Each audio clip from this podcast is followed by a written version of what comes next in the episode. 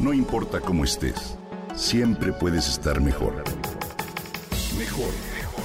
Con Reavivadas.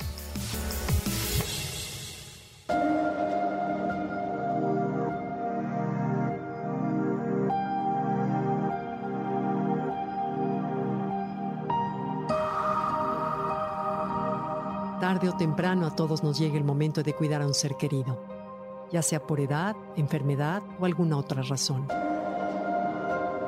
Si bien para quien brinda los cuidados estos implican poner en pausa los proyectos personales y proporcionar un espectro de ayuda que incluye desde tiempo, energía, apoyo emocional y físico, hasta servicio en tareas cotidianas como la higiene personal.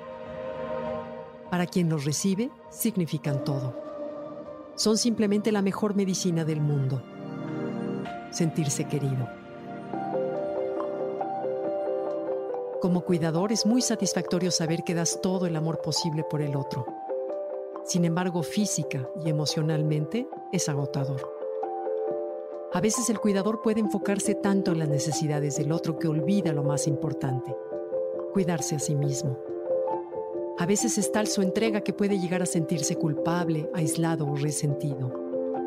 También puede mostrar síntomas físicos del estrés que la situación implica, como irritabilidad, insomnio, fatiga, dolores de cabeza, dolores musculares y depresión. A este cúmulo de manifestaciones se le conoce como el agotamiento del cuidador. Para evitarlo, necesita tener espacios para recargar fuerzas, mantener la estabilidad y energía. Cuidar a alguien puede ser uno de los regalos más grandes que podemos dar. En lo personal lo pude experimentar en el último par de años con el gran apoyo de mis hijos, familia y amigos. Sin embargo, es un camino con muchas subidas y bajadas, curvas inesperadas, hoyos negros en el camino que se acompañan también con arcoíris. En este recorrido es importante tener varios asideros, como seguir en lo posible con tu trabajo, alimentarte bien, monitorear tu salud, no dejar las visitas al médico o dentista y buscar una terapia de apoyo psicológico. Sin embargo, hay cuatro aspectos que no se pueden soslayar y deben ser tu prioridad si un día llegas a pasar por esta situación. Hacer ejercicio, dormir ocho horas, monitorear tus pensamientos y delegar. Hacer ejercicio, aunque sea salir a caminar un rato a la calle, es vital. Es un tiempo que te das para respirar otro aire, ver el cielo, escuchar música, un podcast o no hacer nada. Lo importante es moverte, liberar la energía negativa que es fácil acumular. Por las noches el ejercicio te ayuda a conciliar mejor el sueño, además eleva el ánimo. Si tienes un parque cerca o la facilidad de ir al campo, aprovechalo. Sal, hazlo. La naturaleza tiene un gran poder sanador. Otra prioridad es dormir, por lo menos las ocho horas requeridas para mantener el balance al día siguiente. Y por último, la que es un poco más difícil de cultivar es monitorear los pensamientos.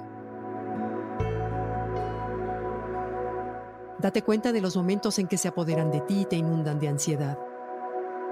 Ponte en las manos de Dios y mantente en el presente. Ahorita, en este momento, todo está bien.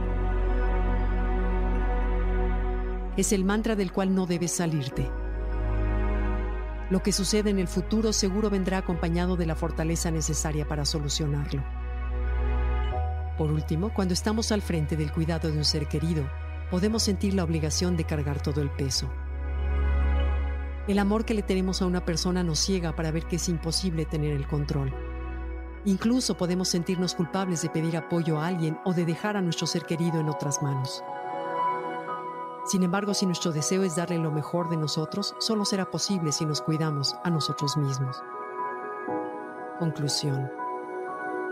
Date tus espacios, descansa, reconoce la labor tan importante que haces, examina tus necesidades, busca un hombro sobre el cual llorar o desahogarte para que al hacerlo puedas dar todo el amor y el cuidado que tu ser querido merece.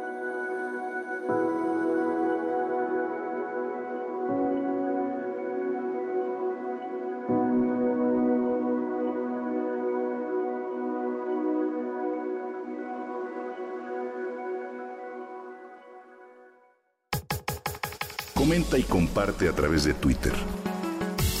No importa cómo estés, siempre puedes estar mejor. Mejor, mejor, mejor. Con Gaby Vargas.